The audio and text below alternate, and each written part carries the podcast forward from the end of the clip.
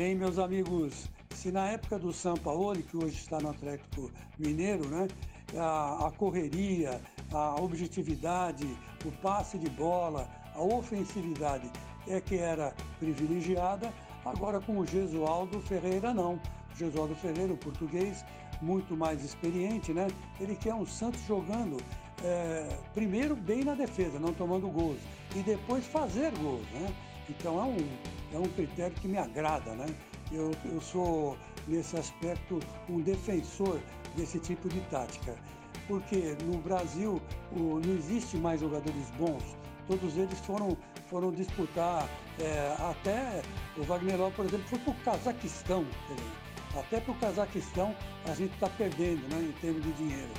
O que acontece é que os técnicos têm que bolar um esquema que se adapte à realidade do futebol brasileiro, que hoje é muito ruim. Tem o Flamengo, tem o Palmeiras, né? O, Atlético talvez agora com o São Paulo mandou contratar seis jogadores e contrataram.